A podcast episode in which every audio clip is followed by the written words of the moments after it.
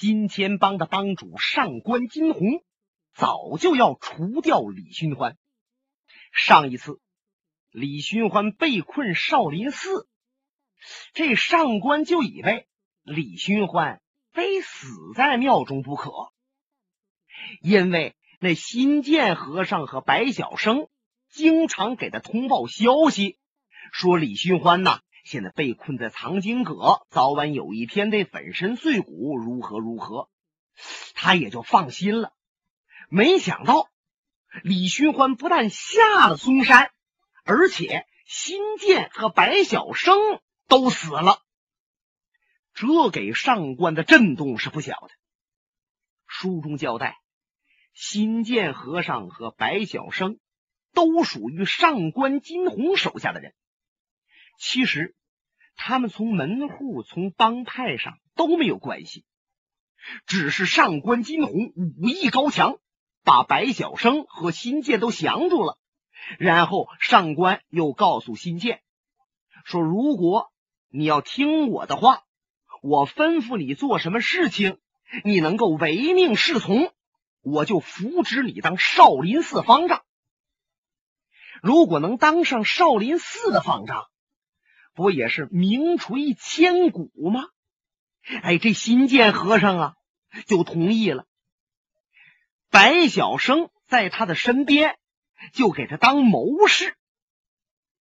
你说上官金虹听到他的阴谋破败，怎么能够不气恨在心呢？马上派出去几个杀手来劫杀李寻欢。前文书说到的。那四个黄山人杀李寻欢，最后得死于非命。横扫千军的诸葛刚也被李寻欢战败，是回到金钱帮总舵，报告了上官金鸿，说明李寻欢如何如何的厉害，他们斗不了。这上官才亲自出马，来保定星云庄，与李寻欢要决一死战。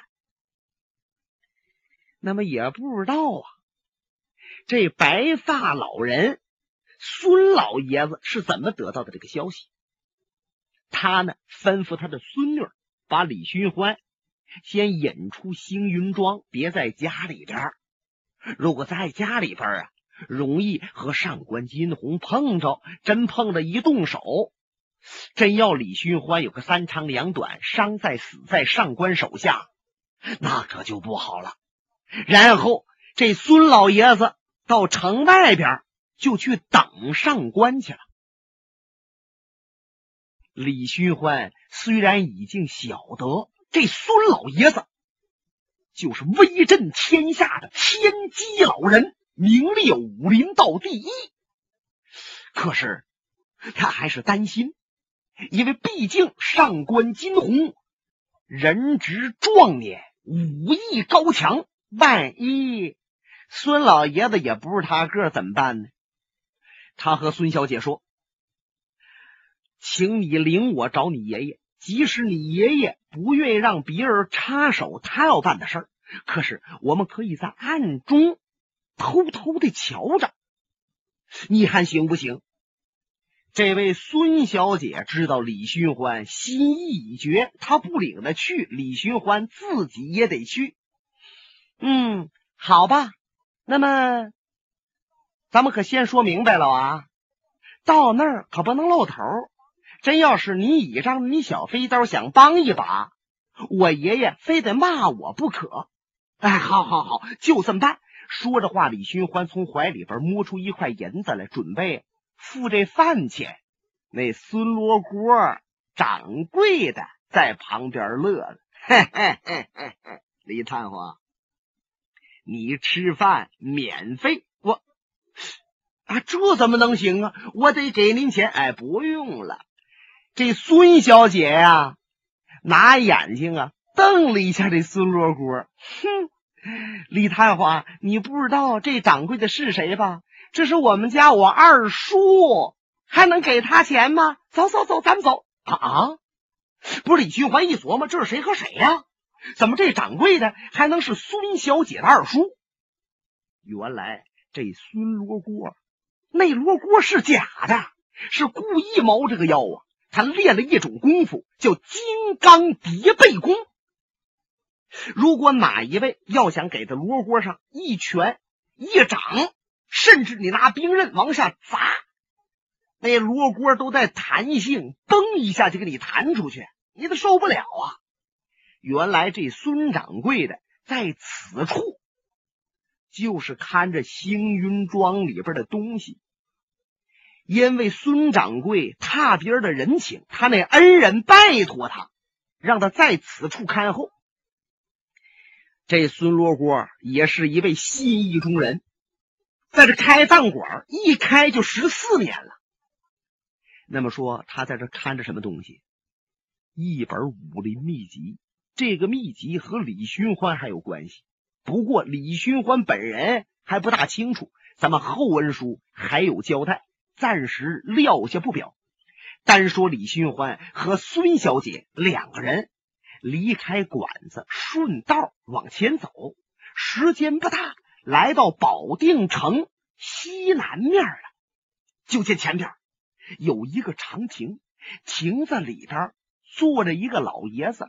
这个比较矮，也就六尺来高，可是满面红光，海下的山羊胡啊，雪白霜，穿着一身肥大的灰色长衫，腰中系着绒绳，正在那抽烟呢。李寻欢一看这大烟袋锅，心里边嘣嘣嘣，使劲跳了好几下。这大烟袋锅。二尺来长的杆前边啊，很大那么一个烟袋锅脑袋，一抽上烟了，冒那红火炭就在这白天都特别晃人眼目。这大烟袋锅就是兵刃谱里边排名第一的天机宝棒。据说天机棒神鬼莫测，令人难防。早就听说这老爷子的。名头，可是这还是第一次见着过。李寻欢还要往前走，让孙小姐把他拉住了。算了，别往前走了，咱们就在这儿吧。啊，在这树后头猫着，免得我爷爷看着生气。嗯，好。李寻欢不再看这位孙老爷子，他往前看，看前面这个道，有人来了没有？哎，还过来几拨人。不过这几拨人呢，都是平常百姓，进城里边到庄子去的，哎，岔路啊都走了。约过了有半个时辰，李寻欢的两眼阴沉下来了，因为他见着前面的道上来了两个人，这两个人都穿着黄衣衫，前边那个人这衣衫比较长大，后边那个人呢，黄衣衫。还没有过磕膝盖呢。只见前边走的这个人有五十左右岁，眼睛努着，腮帮子鼓着，太阳穴壮长，骨骼也很强壮。他随随便便的就这么往前走，李寻欢就感觉到有一股压力奔自己袭来，心想。自己闯荡武林也这么多年了，也活了这么大岁数了，还从来没有过这种感觉。这绝不是因为上官金鸿过去那个名头，而是瞧着这个人，感觉到更令人可怖。再看看跟在上官金鸿后边走着的那个人，是个年轻人，二十出头，呵，这脑袋长挺得路。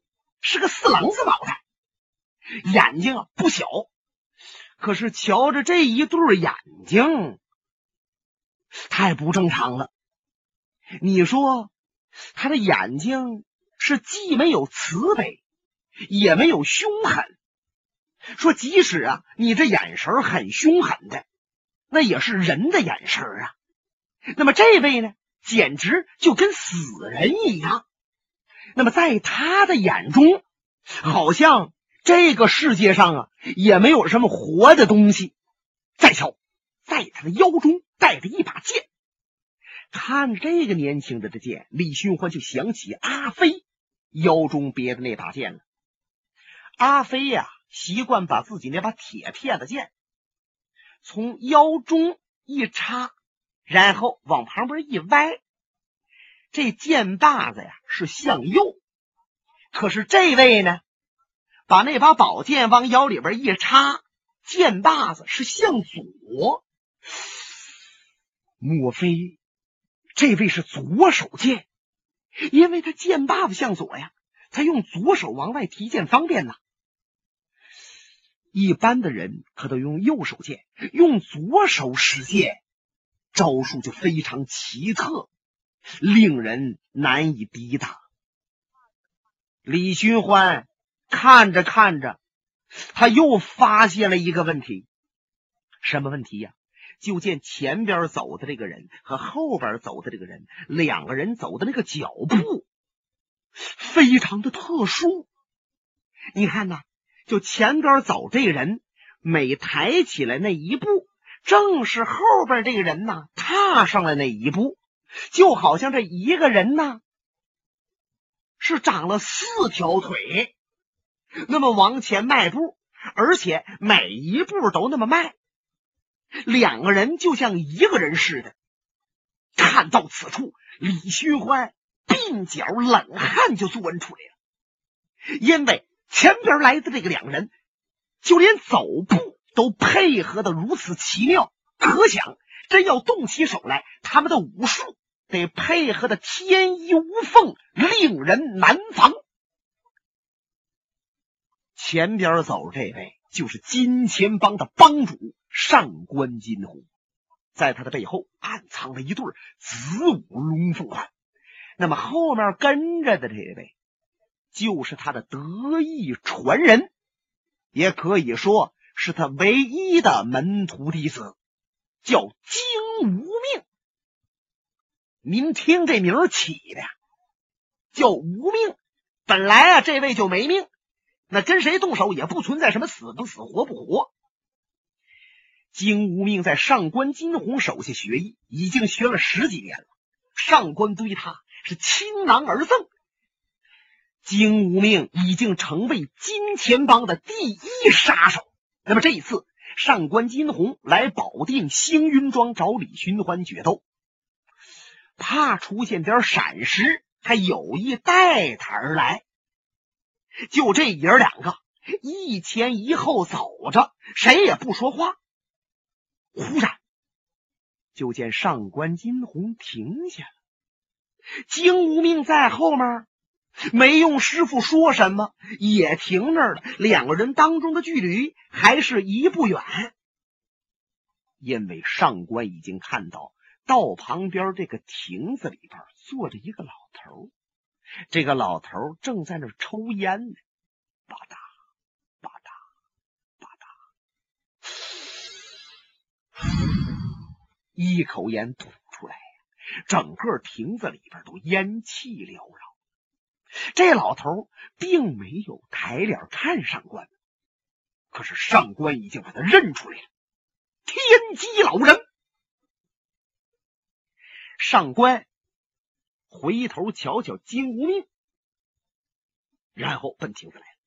金无命还在后面跟着，这爷俩来的亭子切近。上官小声说了一句：“你不必进来。”这金无命听到他师傅吩咐，可是没有回答他师傅，往亭子里边来。到了孙白发老爷子跟前，双手一抱，施了一礼。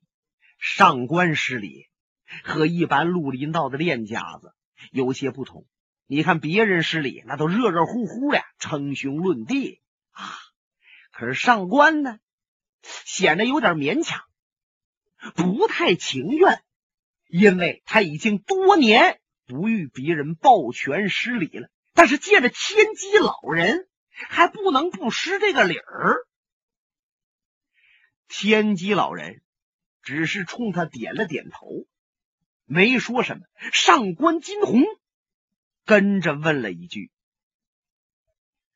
阔别多年，您还好吗？嗯，这老爷子又是拿鼻子哼了一下。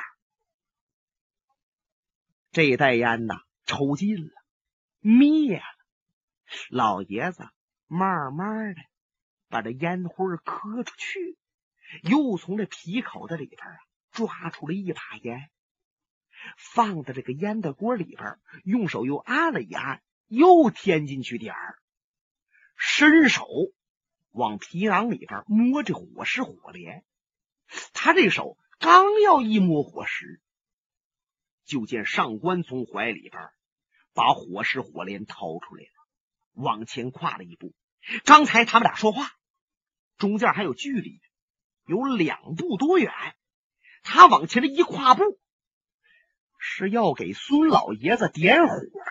那李寻欢在暗中瞧着，心就提到嗓子眼儿来了。你看这二位稳稳当当在亭子里边站着。这是武林界最高的拔了尖盖了帽的两大高手，是不出手然还罢了，真出手可能力伤人命。那么上官能不能借着点火之机，偷着下手给孙老爷子一下？别看孙老爷子名列第一，上官列第二，可是先下手为强，后下手遭殃啊！李寻欢能不担心吗？可李寻欢毕竟定力颇稳，他心里这么想着，原地还是没有动。那位孙小姐这时候倒显得呀很沉着了，一会儿瞧瞧李寻欢，一会儿往前面那亭子看一看，就见上官金鸿啪啪磕了几下，这火石火镰突的一下子。把那火纸磕着了，往前一递，你看呐，他这一个手拿着火纸往前来给孙老爷子点了烟的锅，他另一只手拿着火石火镰，就放在自己左臂的底下。这叫暗手啊，伸手不见手，不知拳头哪里走，暗手招数发出去，令人没有防备。那么这孙老爷子往前一探身，就让这上官金鸿点火。可是他手拿着烟袋锅，这姿势很讲究。怎么拿的呢？他是大拇指和食指掐着这烟袋杆，另三个手指头啊抬起来，这手指尖儿。就指着上官金鸿那暗手那手背，你看李寻欢藏身的地方距离亭子不是很近，可是李寻欢两眼如电，把这一招一式瞧得清清楚楚，心中暗叫：天机老人这一招防得好！上官金鸿用火纸给老爷子点着烟呢。可这火只是着来着去，着来着去，都快着没了，几乎都要烧着上官的手指头了。这烟袋锅啊，还没被点着呢。但是上官始终是不动，还是那么掐着纸。就在这纸要着尽了，要彻底灭了的时候，噗的一下，烟袋锅被点着了，吧嗒吧嗒吧嗒。孙老爷子呀，抽上烟了。上官往后退了一步，站在亭子口处，两个人中间又有两步的距离了。李寻欢这心才放到原处。刚才那是惊心动魄的一场较量，你看别人感觉不到，李寻欢这样的人物。那是感觉太深了，他自己就琢磨：如果我要面对上官金鸿的话，我是否能像天机老人这样沉着的把对方招数化解了？上官看着天机老，这天机老还抽着烟呢，哎，抽来抽去，他光往里吸，不往出吐了，老半天才慢慢的把这烟吐出来。或者他这嘴呀，就像个烟囱似的了。好，噗噗噗噗，就见这烟儿啊，成了一个柱，在亭子里边唰。忽然，天机老人王辉一吸气，这些烟唰又奔他嘴来，他猛地叫气功往出一崩，啊，这一团烟是砸出亭子外，就听着啪的一声。这手功夫是江湖绝技闭烟剑，真要给谁往脸上削的话，不死也得重伤。呛那个蒙头转向啊！上官金鸿又往后退了一步，抱腕拱手：“孙老爷子，多年不见，您的功夫比过去又坚强了。在下告辞。”后边的救命就像死人似的在那儿站着。你看他师傅要不动手罢了，真要是他师傅动手的话，可能他那剑比他师傅还快，就刺到对方的身上。见他师傅没有动手，出了亭子，奔来的那个方向走了，他赶紧在后面啊也跟着走了。时间不大，这爷俩已经走得无影无踪。李寻欢和孙小姐赶紧跑出来，来到亭子，与孙老爷子施礼。李寻欢撩衣襟儿跪在前边，这位孙老先生仰面大笑，哈哈哈哈！李探花，快请起呀，快请起！李寻欢说：“老人家，您和您的孙女儿帮了我的大忙，李寻欢不知如何才能够报答。”这孙老爷子听此言。拉着李寻欢的手，让他站起来，坐在旁边。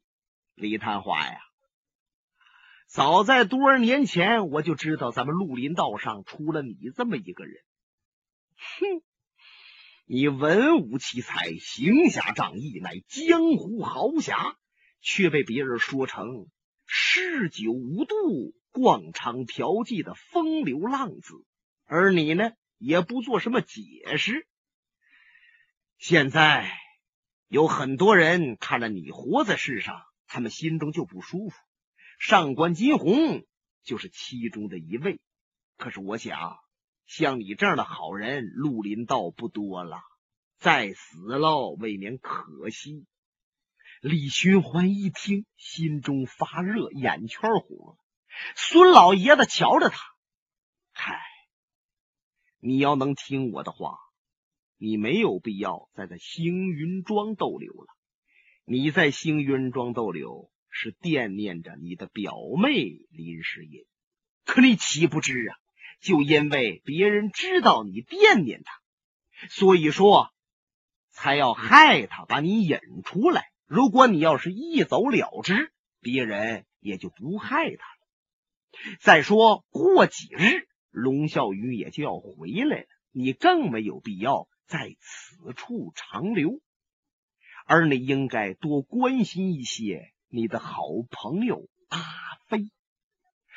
老爷子直言不讳的这么一说，李寻欢一躬到地：“前辈，您说的太对了，我马上就走。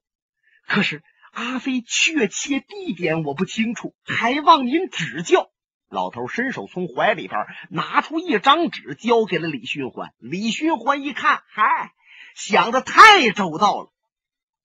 这是一张图啊，标着李仙和阿飞现在隐居在离此二百里地开外一个山沟之内。顺哪条道走，怎么进树林，往哪儿去，上面标的是清清楚楚。看完了，他把图往怀里一掖。告辞，离开保定，取路前去找阿飞。简短接说，李寻欢这一天就跑出来二百来里地呀。傍晚的时候，他过了一个小镇，来到前边山沟的树林边忽然他就听着身后忽闪忽闪忽闪忽闪，嗯，他赶紧躲到一个树旁边，回头一瞧，见来了一乘小轿，这才是踏破铁鞋无觅处，是得来全不费功夫。本节目由哈尔滨大地评书艺术研究所研究录制。刚才播送的是长篇评书《多情剑客无情剑》。